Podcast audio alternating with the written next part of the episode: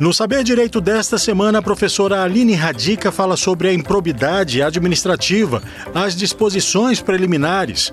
O curso, com cinco aulas, vai apresentar o controle da administração, o poder disciplinar com os instrumentos de combate à corrupção, ética, procedimento administrativo e processo judicial.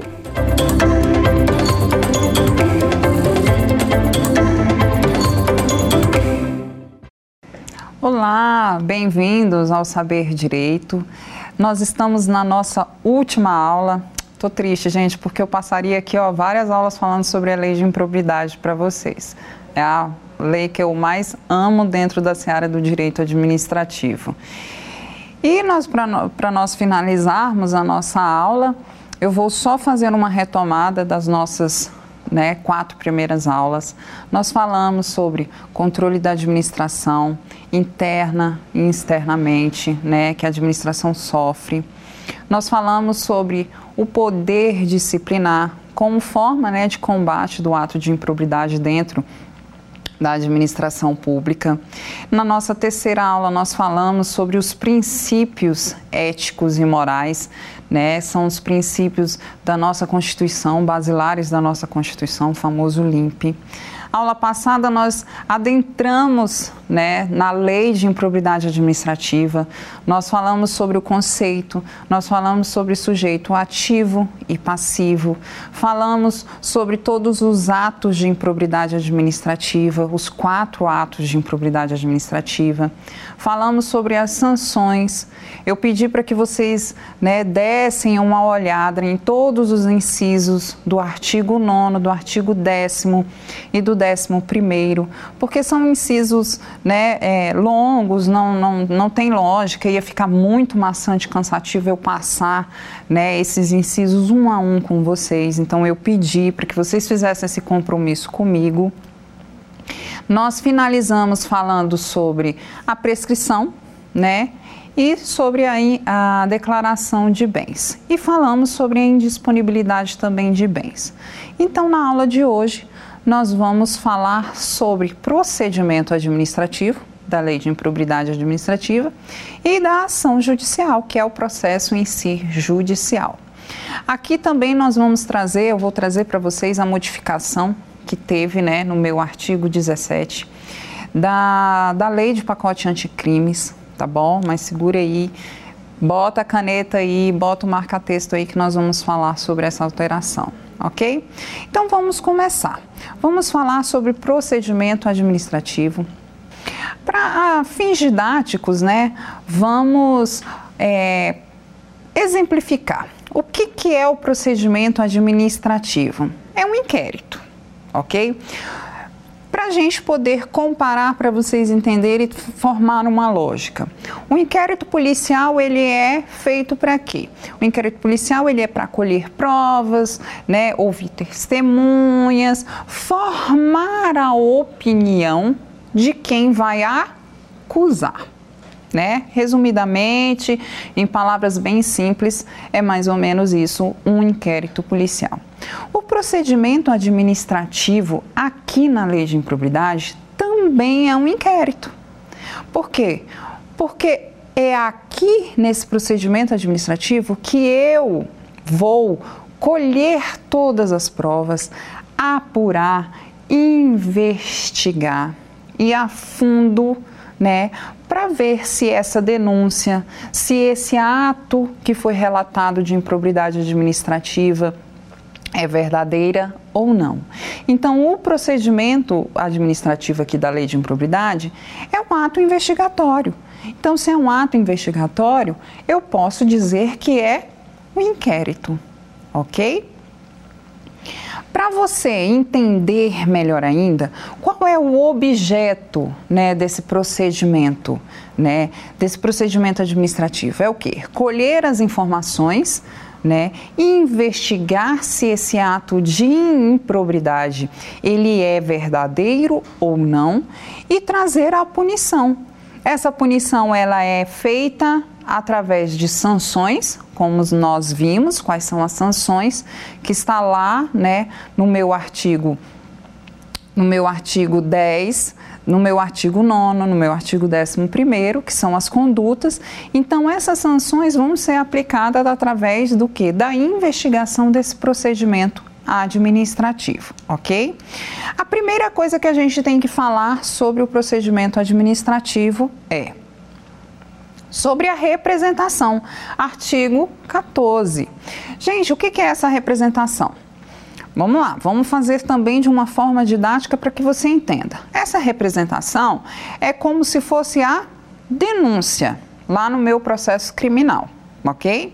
Então, essa representação aqui, diante da lei de improbidade, ela nada mais é que eu, é a denúncia que eu vou fazer desse ato de improbidade.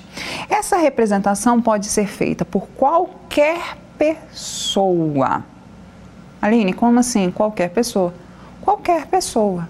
Qualquer pessoa que tome conhecimento de um ato de improbidade, seja você particular, seja você empresa, seja você até servidor público, você tomou conhecimento de que um sujeito ativo está praticando um ato de improbidade, você pode representar. Né? A palavra que é essa, é representar representar. Quais são os requisitos dessa representação? Primeiro, porque tem que ser de forma escrita, reduzida a termo. Eu sei que né, a lei é de 92, então lá antigamente tudo era escrito, papel. Eu sei que hoje em dia as coisas mudaram, tudo é digital, tudo é eletrônico, mas ainda assim usa-se o caráter mediante mesmo eletrônico, o caráter por escrito, reduzido a termo. Então, essa representação tem que ter os fatos, tem que descrever quais são os fatos. Eu tenho que nomear quem é esse agente ativo, a autoria, né? De quem está cometendo esse ato de improbidade. Tem que ser escrito, né? Reduzido a termo. Eu tenho que ter a minha qualificação como representante. Se eu, Aline, estou fazendo a representação, eu tenho que colocar lá. Aline, fulano de sal, CPF, RG, fazer a minha qualificação. E por último, eu tenho que indicar provas. Porque é nesse momento, não basta somente eu dizer, eu tenho que indicar provas de que este ato de improbidade está acontecendo e que ele é verdadeiro ok? Uma coisa que eu quero trazer para você, primeira observação que você vai anotar. Em relação ao que? A denúncia anônima. Aline, é, é possível a denúncia anônima dentro do procedimento administrativo? Sim, gente, é possível. Muita, muito se questionou por muitos anos, houve-se né, muita briga, é, jurisprudência, tribunais, em relação a essa denúncia anônima. Mas já foi superado, já é simulado, então já foi determinado que aceita-se a denúncia anônima, tá? Mas a gente tem que lembrar o quê? Particularidades. Quando você denuncia, vamos lá, forma didática da gente aprender. Quando você denuncia um crime, forma anônima, você liga, né, lá para alguém ou você faz uma carta, enfim você vai denunciar, você vai dizer que o fulano, no tal dia, tal, você vai narrar o acontecimento. E o que, que a polícia vai fazer em relação a essa denúncia? Ela já vai instaurar um inquérito? Ela já vai denunciar essa pessoa? Não. Vai ter que ter um procedimento investigatório. Então essa denúncia ela é recepcionada como forma do que? De um pontapé inicial para que esse procedimento administrativo comece né, a ser instaurado. Eu tenho que investigar. Se durante a minha investigação, durante a minha sindicância dentro do direito administrativo, for realmente constatado o ato de improbidade, é por obrigação que a administração pública tem por denunciar, representar. Já aí já sai né, da discricionariedade se pode ou não e passa a ser vinculado. Ou seja, se eu tenho conhecimento, se eu investiguei, se a minha sindicância não é isso aqui mesmo, é um ato de improbidade, eu sou obrigada, como administração pública, de representar contra esta pessoa. ok? Então, a representação, ela cabe denúncia anônima, beleza? Outra coisa, outra observação que você vai anotar aí no seu caderno é em relação à rejeição dessa representação. A rejeição, primeiro, ela tem que ser fundamentada, ok? Jamais decisão nenhuma, você vai estudar isso em atos administrativos. Todo ato administrativo ele tem que ser fundamentado e a rejeição dessa representação, ela tem que ser fundamentada. Ela vai ser rejeitada se não tiver preenchimento dos requisitos dessa representação que nós falamos, que é redução a termo por escrito, a minha qualificação, ok? Se não tiver né, é, a descrição, a descrição dos fatos, da autoria e a indicação de provas. Se não tiver presente esses requisitos, a pessoa que vai receber, né, o meu, meu superior hierárquico que vai receber essa representação, ela vai rejeitar de forma fundamentada porque está rejeitando. Caso eu, vou dar um exemplo, vamos exemplificar. Eu, Aline, faço uma representação contra o agente X de uma conduta X e ela é rejeitada pelo superior hierárquico. A minha representação, que foi rejeitada com a fundamentação, eu posso levar ela e fazer a representação perante o Ministério Público. Ok? Então, outra observação que você vai anotar aí. A minha representação, se ela for rejeitada, eu posso levar ela para o meu Ministério Público. Eu posso fazer essa representação lá no Ministério Público, diretamente no Ministério Público. Eu não preciso ir na via administrativa, ok? E para né, a gente poder finalizar todas essas observações né, é, da introdução aqui dos procedimentos administrativos, é em relação à denúncia anônima. Essa denúncia anônima está sumulada súmula 611 do STJ, tá ok? Aceita-se denúncia anônima. Repetindo, súmula 611 do STJ, ok? Aceita-se a denúncia anônima, mas a gente sabe a particularidade das denúncias anônimas que tem que sofrer né, uma investigação, uma sindicância, para que se possa apurar essa denúncia anônima, ok? Vamos adiante. A primeira coisa que nós vamos falar é em relação à apuração dessa, dessa representação. A representação, a gente viu que ela pode ser rejeitada e rejeitada ela pode ser representada perante o Ministério Público. Se ela for aceita a minha representação, o que, que vai ocorrer? Essa representação ela vai ser aceita, ela vai ser apurada e vai ser formada uma comissão.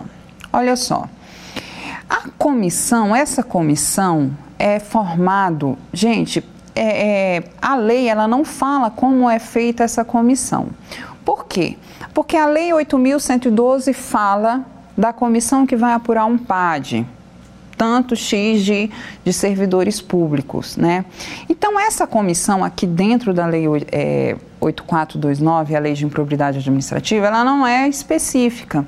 Então, ela é realizada por uma comissão de servidores públicos, ok? Tem que ser servidor efetivo, que vão compor essa comissão.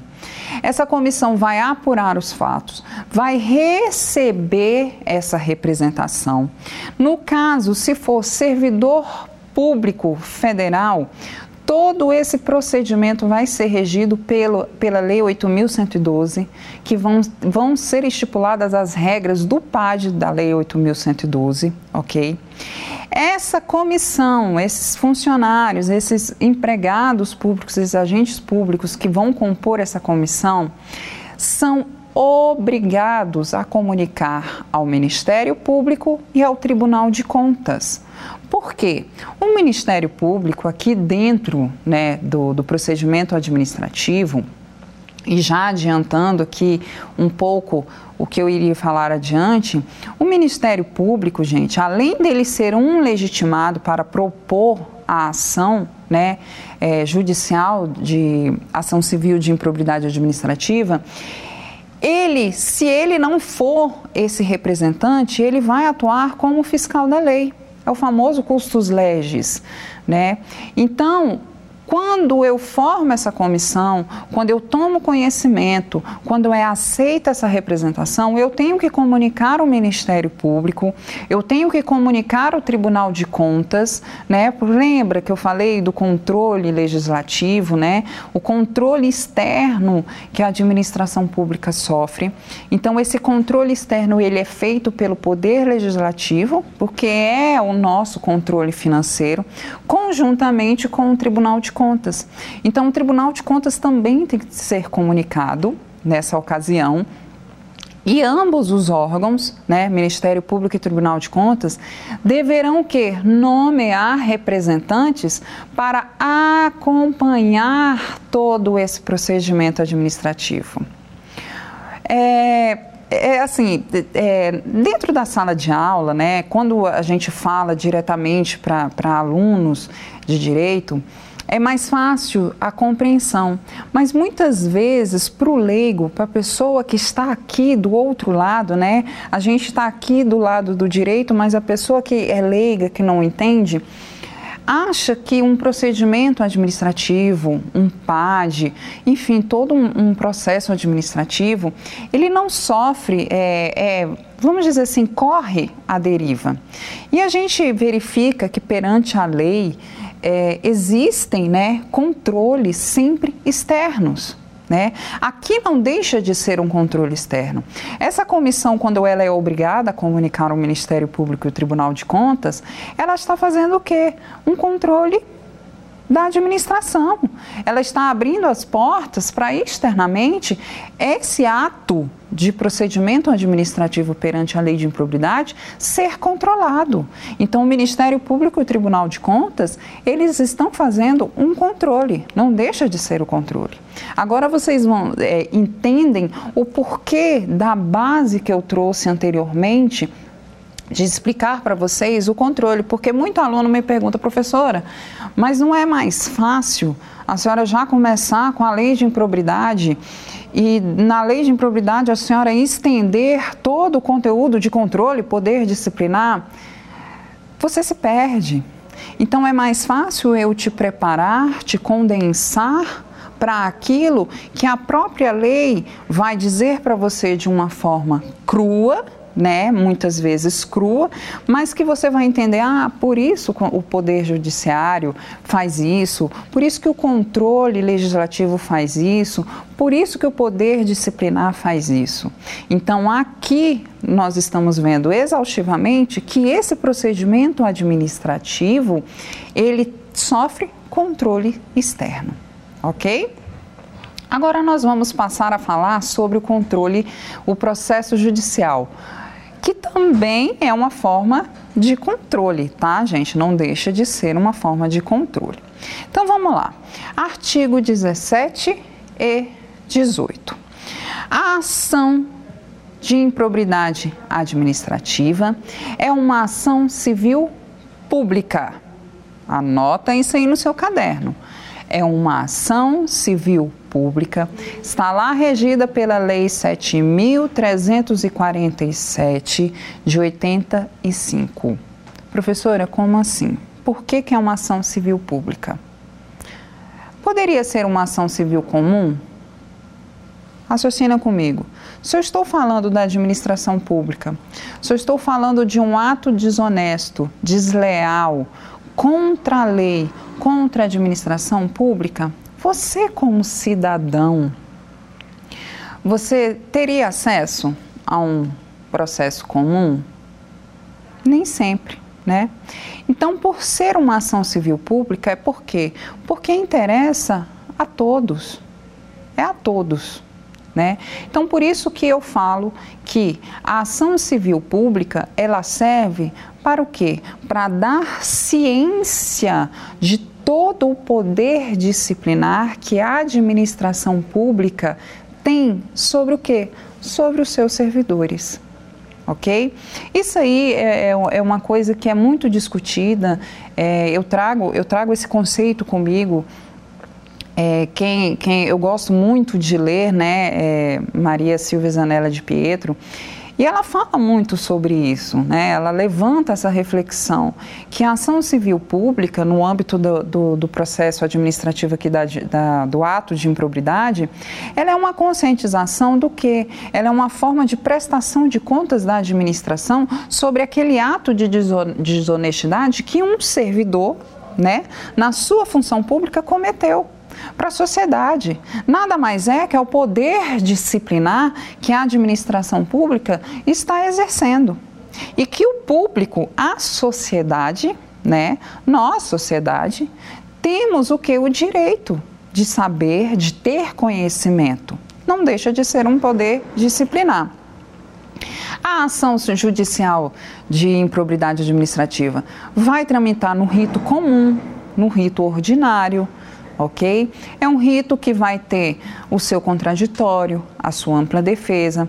A gente tem que lembrar sempre que é, eu falei aula passada em relação às sanções da perda da função pública e da suspensão dos direitos políticos. Gente, você tem que lembrar que toda sanção que vai ser aplicada a você, servidor público, que vai ser aplicada, toda sanção que você recebe, até você, né, vamos, é, cidadão, que você recebe uma multa, você passa por um contraditório, uma ampla defesa. A antiga, né, aqui no Distrito Federal, existia a Agência de Fiscalização, a antiga GFIS, que hoje né, tem outro nome, outra roupagem diante do, do novo governo. Mas o que eu quero exemplificar para vocês é o seguinte, que a partir do momento em que eu, administração pública, exerço tanto o poder de polícia né, perante a sociedade, como o poder disciplinar perante o meu agente público, você que está recebendo né, é, essa sanção, essa aplicação dessa multa, você passa por um contraditório uma ampla defesa. Você tem o direito, né? Isso é um princípio constitucional. Você tem o direito de se defender, contraditar, se defender. Você também tem o direito do que do devido processo legal. Ninguém pode ter a perda da função pública sem o devido processo legal que, que é o devido processo legal? Você ter uma representação, você ter uma acusação, você se defender, você juntar as suas provas, contraditar e buscar o quê? A sua inocência. Né? Então, você sempre tem que entender o quê? Que o processo judicial é um rito comum, porque é um devido processo legal, é um contraditório, uma ampla defesa, como qualquer outro, ok? Aqui dentro do processo judicial, nós temos a nossa primeira observação. Anota aí no seu caderninho. A primeira coisa que nós vamos falar é sobre o que? Medidas cautelares. Lembra na aula passada que eu falei sobre a indisponibilidade dos bens? Aqui nós vamos falar em relação a toda essa medida cautelar. Nós temos a indisponibilidade dos bens, nós temos o sequestro de bens e nós temos o afastamento, ok? Essas três medidas cautelares, gente, aqui não é caráter punitivo. É medida cautelar, é uma medida de garantia. Quando eu falo sequestro de bens, quando eu falo indisponibilidade de bens, é para que eu garanta né, para a administração pública, por um bom andamento de um devido processo legal, de um devido andamento judicial aqui do ato de improbidade, que eu garanta um futuro o quê? Ressarcimento. Né, ao erário, a devolução, a perda dos bens, a, a, a perda de valores ilícitos. Então, eu, eu, eu vou garantir né, essa devolução, essa, essa aplicação dessa sanção aqui. Né? Então, quando eu falo em disponibilidade dos bens, sequestro de bens e afastamento desse agente público das suas funções, muita gente acha que isso é caráter punitivo e não é. É um caráter de garantia, é uma garantia para o bom andamento processual, tá ok? Lá na frente, se de alguma forma esse agente foi inocentado, esses bens vão ser desbloqueados, vão ser, né, vão ser liberados, não vai ter problema nenhum. Mas é uma forma de garantir. Isso é muito comum dentro do processo civil, de qualquer processo que tramita na vara comum. Aqui não é diferente, mas é uma medida cautelar, ok? Segunda observação. A segunda observação que a gente tem que colocar aqui é o que o STF vem e fala, e eu vou repetir para vocês mais uma vez: não existe foro de função, né, de prerrogativa de função, e o processo vai tramitar na instância comum, na primeira instância, no juízo originário, é um juiz comum. Como eu expliquei, eu exemplifiquei. Se for no âmbito é, da União, TRF, Tribunal Regional Federal, lá no juiz competente, juiz comum. Ele não vai para o STJ, não vai para o STF, não vai ter um outro tribunal que vai julgar. No âmbito dos estados, se tiver né, no, no na organização é, administrativa dentro daquele tribunal, uma vara específica para poder julgar é, processos contra o Estado, geralmente é lá que tramita a ação de improbidade administrativa, ok? Anota essas observações, gente. É muito importante, são muitos detalhezinhos que fazem a diferença para depois, quando você for reler a lei seca, você ir lembrando, tá bom? Vamos falar agora sobre legitimidade. A legitimidade para propor a ação judicial aqui é do Ministério Público, ok? Como eu havia falado, e nós vimos uma questão em relação a isso ao Ministério Público e à pessoa jurídica interessada. Vamos lá, vamos esgotar o que a gente tem que falar sobre o Ministério Público. O Ministério Público, ele por si só, ele é legitimado para propor essa ação. Então, ele é o autor da ação de improbidade, ok?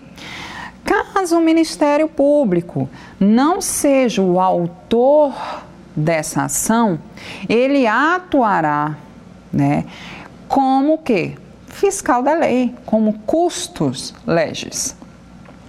A pergunta é, vamos lá, vamos ver se você vai saber responder. A pergunta é: existe ação civil, judicial, de improbidade administrativa sem o Ministério Público? Não, não existe, sob pena de nulidade processual. Então, toda a ação judicial de improbidade administrativa, o Ministério Público ele tem que fazer parte, ou como autor como custos legis, ok? Outro legitimado é pessoa jurídica, né, jurídica interessada. Quem é essa pessoa jurídica? Vamos lá. Quem é? Essa pessoa jurídica, gente, não é aquela pessoa, é, não é o PJ, não é a empresa. Gente, a pessoa jurídica é a minha administração direta e indireta, minhas entidades administrativas. Quem são os sujeitos passivos? Quem é o que sofre? Quem sofre o ato de improbidade? Não é a minha administração direta e indireta? Eles não são pessoas jurídicas? Então, a pessoa jurídica interessada aqui da lei de improbidade administrativa nada mais é que as minhas, meus entes políticos e minhas entidades administrativas, que são derivadas do que? Da descentralização da administração direta relembrando. Essa pessoa jurídica, ela pode ser autora. Se ela é autora, Ministério Público como fiscal da lei, ok? Agora, ao contrário, se o Ministério Público é o autor, a pessoa jurídica pode atuar dentro do processo? E aí, o que, que vocês acham? Pode também, gente. Então, no caso, a pessoa jurídica interessada aqui, quando o Ministério Público for o autor da demanda, né, dessa ação, ela pode atuar como se for né, do interesse público, atuar conjuntamente com o Ministério Público. De uma forma didática, eu vou trazer uma equiparação, né, uma comparação. Sabe o assistente de acusação lá no, âmbito criminal? Então, esse assistente de acusação no âmbito criminal, que é aquele que vai ficar ao lado do Ministério Público, né, trabalhando em acusar o réu, levantar provas, testemunha, geralmente é o representante da vítima, né, o representante é, da vítima ali daquele processo criminal. Então, na verdade, essa pessoa jurídica também ela pode fazer parte, mas como que? Se for útil, né, para o interesse público, ela pode atuar junto com o Ministério Público ali, ok? Então, observação: pessoa jurídica pode atuar junto com o Ministério Público? Pode. Se ele for autor da ação, ela pode atuar se for útil para o interesse público. Beleza? Olha, vocês anotam essas observações aqui. Agora eu quero trazer o seguinte.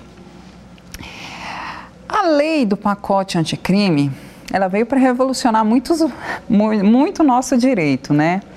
É uma lei super interessante, gostosa de estudar. Quem tiver oportunidade de estude.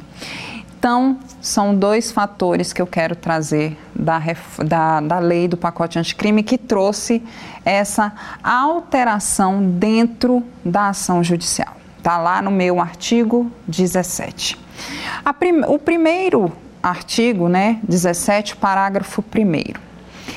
Antigamente, antes de eu falar sobre esse parágrafo primeiro, antigamente todo mundo ouvia falar, todo mundo já era assim, todo mundo já colocava no caderno automaticamente antes do professor. Não se aceita acordo, transação, conciliação na ação de improbidade administrativa. Isso era unânime. Não se aceitava acordo. Inclusive, quando eu fui atualizar todo o meu material depois da lei do pacote anticrime, estava bem letras garrafais. Não aceitava acordo nem transação e nem conciliação no processo judicial de lei de improbidade administrativa com a lei do pacote anticrime, lá no meu artigo 17, parágrafo 2, traz o seguinte texto: admite-se acordo de não persecução civil. Então, presta atenção. Bota aí, ó, marca, risca, marca texto, bota em vermelho, faz carinha, estrelinha. Era assim que eu estudava, tá, gente? Letras garrafais, bota, faz dois olhinhos, faz qualquer coisa para chamar atenção. Então, hoje admite-se acordo de não persecução civil dentro da lei de improbidade administrativa ok? Outra, né, é um complemento, na verdade, é o parágrafo 10A do mesmo artigo 17. Ele vem complementar essa né, esse acordo de não persecução civil. Ele fala o quê? Havendo a possibilidade de solução consensual entre as partes poderão requerer ao juiz, ok? Antes, né, antes da contestação, a interrupção da contestação por prazo não superior a 90 dias. Vamos lá, vamos repetir. Havendo a possibilidade de solução consensual, poderão as partes requerer ao juiz a interrupção do prazo de contestação por prazo não superior a 90 dias. Vamos lá, vamos destrinchar esse parágrafo 10. Então, é a complementação do parágrafo 1 do artigo 17. Então, ele vem e traz o seguinte: se há possibilidade de acordo consensual, as partes vão pedir para o juiz né, interromper o prazo do que? Da contestação. Primeiro fator que ainda não foi discutido, ainda vai ser discutido, é se esse acordo ele tem que ser feito antes ou depois da contestação. né? Aqui ficou característico dizendo o quê? Que tem que ser antes, ok? Então tem que propor a interrupção do prazo da contestação e esse prazo de interrupção não pode ser superior a 90 dias. Então as partes vão ter 90 dias para o quê? Para tentar celebrar esse acordo de não persecução civil. Ok? Anota isso. Põe no seu coração. Reforma é alteração recente que o pacote anticrime trouxe para a lei de improbidade administrativa. Antigamente não se aceitava e agora aceita-se. Artigo 17, parágrafo 1 e artigo 17, parágrafo 10A. Ok? Ok. Não tem um acordo, não vão fazer o acordo. O que, que vai acontecer? Então, eu, Ministério Público ou pessoa jurídica interessada, vou propor a ação. Ok. O que, que vai acontecer? Eu vou ter o prazo de 30 dias, ok? Se houver uma cautelar, vamos voltar aqui um pouquinho. Se eu tiver um pedido cautelar aqui, o meu pedido cautelar é um, é um processo apartado, um processo primário, que vai anteceder o processo principal. Não é assim? Então, o meu pedido cautelar eu dou entrada, ou eu peço a disponibilidade, ou sequestro, ou afastamento desse agente. E com, a, com essa medida cautelar, eu vou ter o 30 dias a, contar dessa, dessa medida cautelar para propor a ação principal. Então, o primeiro prazo que você tem que lembrar é o quê? 30 dias a contar da medida cautelar. Ok? Se não tiver medida cautelar, vai ter lá o prazo prescricional de cinco anos a contar, né, da, do, do, da ciência do ato de improbidade do prazo de cinco anos. Medida cautelar, 30 dias para ação principal. Beleza? Risca isso aí também. Muita gente confunde, acha que é o quê? Esses 30 dias, acha que é o prazo que, diante da ciência do ato de improbidade, o Ministério Público ou a, a pessoa jurídica interessada tem para poder propor ação. E não é. Na verdade, 30 dias é após a medida cautelar. Tá ok? Então vamos lá. Nota isso aí, a observação, e vamos para outras observações. Estando, vamos dizer, a inicial, a ação proposta pelo Ministério Público, pela pessoa jurídica interessada, estando a inicial, ó, aceita ok? Foi aceito pelo juiz. O que, que o juiz vai fazer? Vai notificar o meu acusado, meu suposto acusado, né? Para ele ofertar a defesa dele. Então, aqui, estando a inicial apta, foi recepcionada, então o juiz vai notificar esse acusado. Ele tem um prazo, olha o segundo prazo aparecendo aqui, hein? São muitos prazozinhos. O segundo prazo é de 15 dias para que essa pessoa que está sendo acusado possa oferecer o que é a sua contestação, sua defesa, tá? Nessa defesa, gente, olha só, é um pouco diferente o, o, o rito ordinário da ação civil aqui de ato de improbidade. É nesse momento que o acusado, o, o, o a pessoa, o, suje, o sujeito aqui, ativo desse ato de improbidade, ele tem para oferecer todas as provas da sua inocência.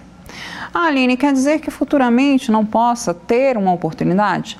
Pode ser, mas é nesse momento em que ele tem a oportunidade de ofertar a sua defesa escrita, tá? E documental e até, se possível, testemunhal. O que ele julgar necessário para provar a inocência. Bom, então, recepcionada inicial, juiz ordena a notificação para que o acusado pleiteie a sua contestação, apresente a sua contestação, é um prazo de 15 dias. Presta atenção, ó. Vamos botar aí observação, bem grande, garrafal aí.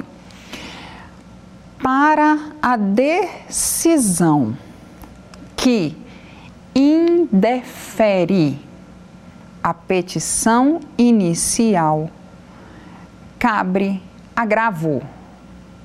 Vou repetir. Para a decisão que indefere a petição inicial, cabe agravo. Aline, Jesus, me socorre. E para a decisão que recebe a petição inicial, eu posso agravar? Também. Ufa, pois é. Por quê? Antigamente falava-se no quê? Que somente a decisão que recebia a petição inicial cabia agravo. Que recebia. E da não recepção dessa inicial, ficava assim, e aí? Eu estou achando que pode, que não pode, como é que eu vou? Eu recorro, não tem recurso? Também cabe recurso. Era, é, era uma briga, né? Na verdade, sempre foi uma briga, né? E agora, tanto uma quanto a outra, o recurso é agravo. Presta atenção nisso aí tá bom? Por quê? Porque ainda pode cair na sua prova dizendo o quê? Que somente decisões, tá? Que recebe a inicial que cabe agravo. E não é verdade. Beleza? Observação. É STJ. Olha o que, que diz o meu STJ. A falta de notificação do meu acusado, da pessoa que é o meu agente, né, o meu sujeito ativo da demanda, gera nulidade relativa. Vou falar aqui para vocês o um número, ó, embargos declaratório no RESP, número mi, é, 194009. Dá uma olhada, tá, nesse embargos em declaratório. A ausência de notificação gera nulidade relativa. Por que relativa? Porque a qualquer momento ela pode ser sanada. Se fosse uma causa de nulidade é, é, absolutória, gerava, né? É, acabava com a ação, teria que né, esperar essa nulidade ser sanada ou começar novamente todo o processo e, na verdade, gera uma nulidade relativa porque a qualquer momento ele vai tomar consciência né, desse trâmite, dessa ação. Então, ela é relativa. Vou repetir: embargos declaratórios dentro do RESP 1 194009 do STJ. Dá uma lida, gente. Tudo que os meus professores falavam para mim dentro de sala de aula, eu ó, anotava, depois eu ia lá e lia, porque é uma forma de fixar. Né, de aprender, enfim, ver a visão, por que, que gera nulidade relativa. Então lá tem todo um histórico né, do, do processo e isso é muito legal, ok? Estando ok, inicial, acusado apresentou lá a sua contestação no prazo estipulado dos 15 dias. O que, que acontece agora? Primeira coisa que nós vamos falar é que, apresentada a contestação, não cabe réplica tá, gente? Aqui não tem réplica. Porque todo mundo fala assim: ah, procedimento comum, ordinário, inicial, contestação, réplica, produção de provas e depois, né, uma audiência de instrução, enfim e futuramente uma sentença. Aqui não. Inicial, contestação e recebido, sanado, não tem nulidade, o juiz tem um prazo de 30 dias para rejeitar ou não. Olha que interessante.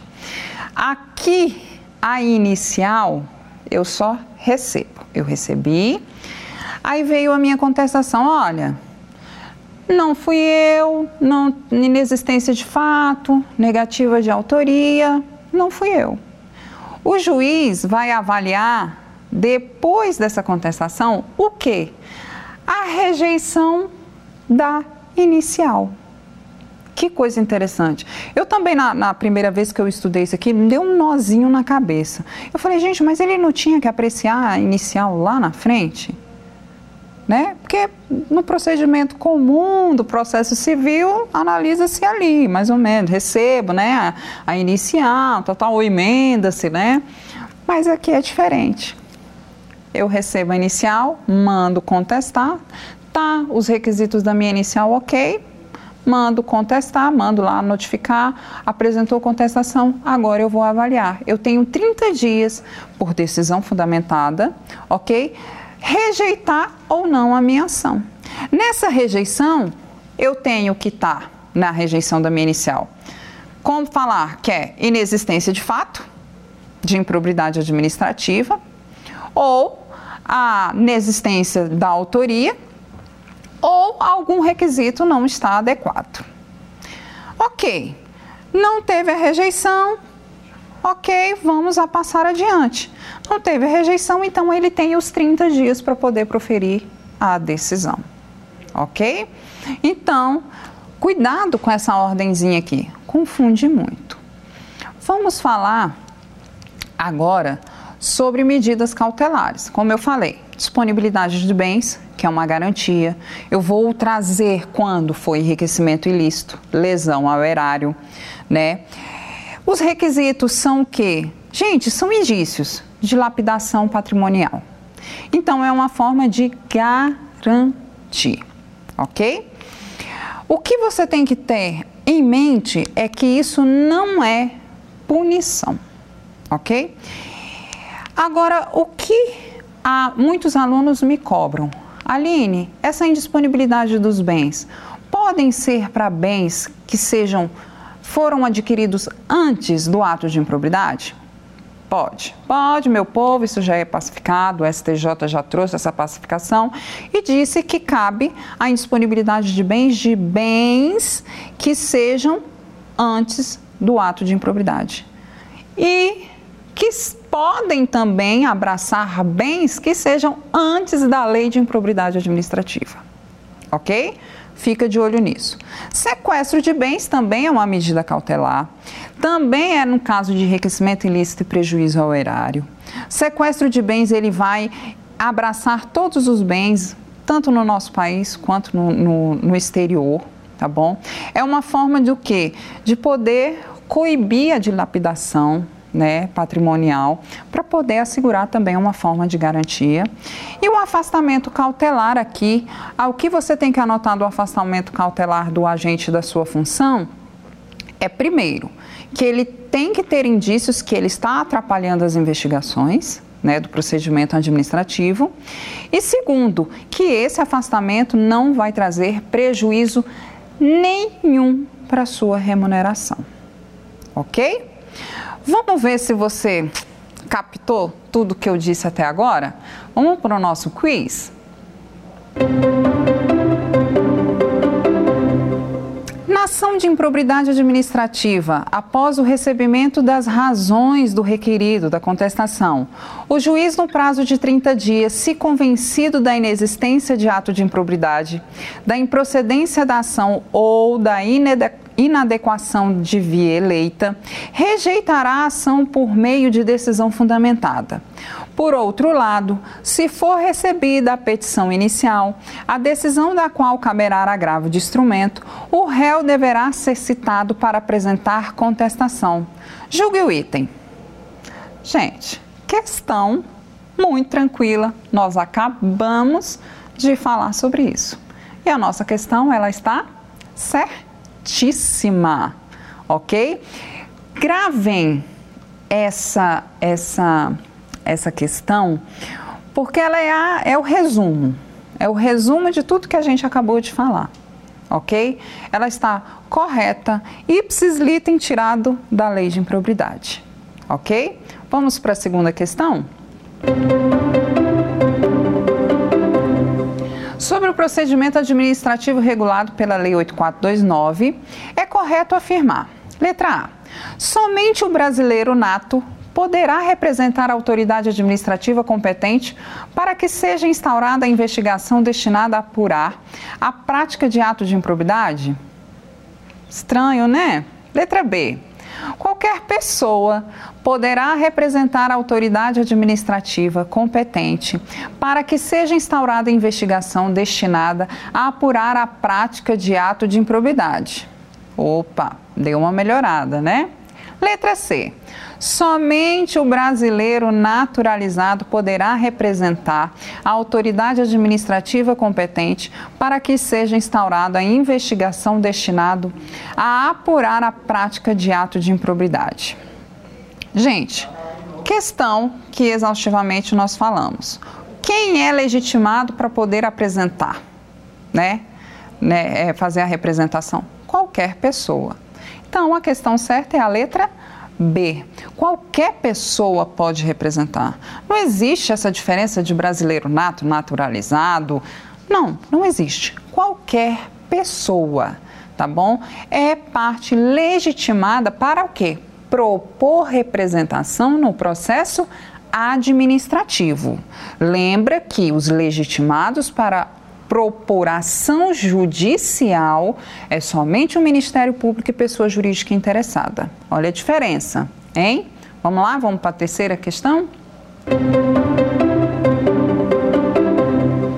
A respeito da prescrição no caso de improbidade administrativa, é incorreto afirmar que prescreve em cinco anos após o término do exercício do mandato. Ok. Letra B prescreve em cinco anos para faltas disciplinares puníveis com demissão a bem do serviço público no caso de exercício de cargo efetivo ou emprego. Hum, estranho. Prescreve dentro do prazo prescricional previsto em lei específica por faltas disciplinares puníveis com demissão a bem do serviço público nos casos de exercício de cargo efetivo ou emprego. Correto. Prescreve em cinco anos após o término do exercício de cargo em comissão. Correto também.